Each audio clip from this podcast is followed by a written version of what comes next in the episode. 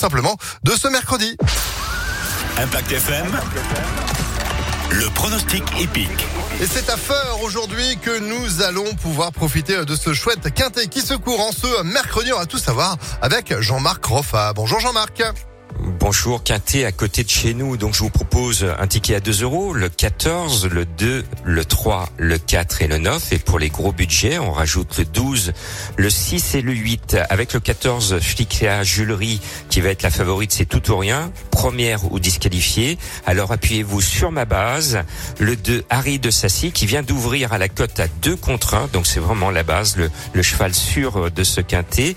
La surprise peut venir de, de du cheval que j'aime bien, le 4 Floralise d'Autou, parce que son entraîneur Varin se déplace de loin pour disputer ce joli quintet. Et puis attention au compagnon d'entraînement de Flicka Julery, la favorite c'est Eden Julery numéro 12.